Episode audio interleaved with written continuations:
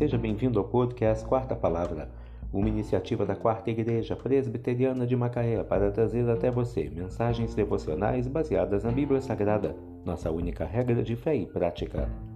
Nesta quinta-feira, 5 de outubro de 2023, veiculamos da quinta temporada o episódio 277, quando abordamos o tema Controle sua língua e suas reações. Mensagem devocional de autoria do Reverendo Hernandes Dias Lopes, extraída do devocionário Gotas de Sabedoria para a Alma, baseada em Provérbios 19, verso 11. A descrição do homem o torna longânimo, e sua glória é perdoar as injúrias.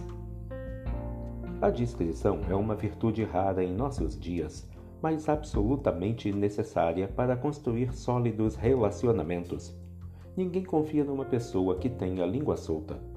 Ninguém constrói pontes de amizade com aqueles que vivem desenterrando o passado das pessoas e tentando trazer à tona aquilo que foi sepultado em tempos remotos.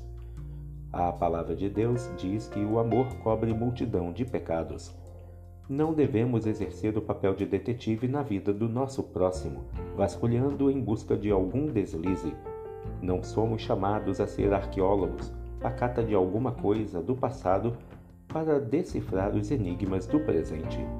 Em vez de insistir em tirar o cisco do olho do nosso irmão, devemos observar a trave que está em nosso olho.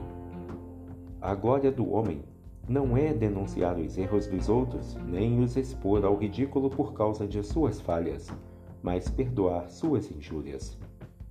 O homem não é grande quando usa sua força para vingar, mas quando paga o mal com o bem, quando transforma o inimigo em amigo, quando abençoa aqueles que o maldizem e ora por aqueles que o perseguem.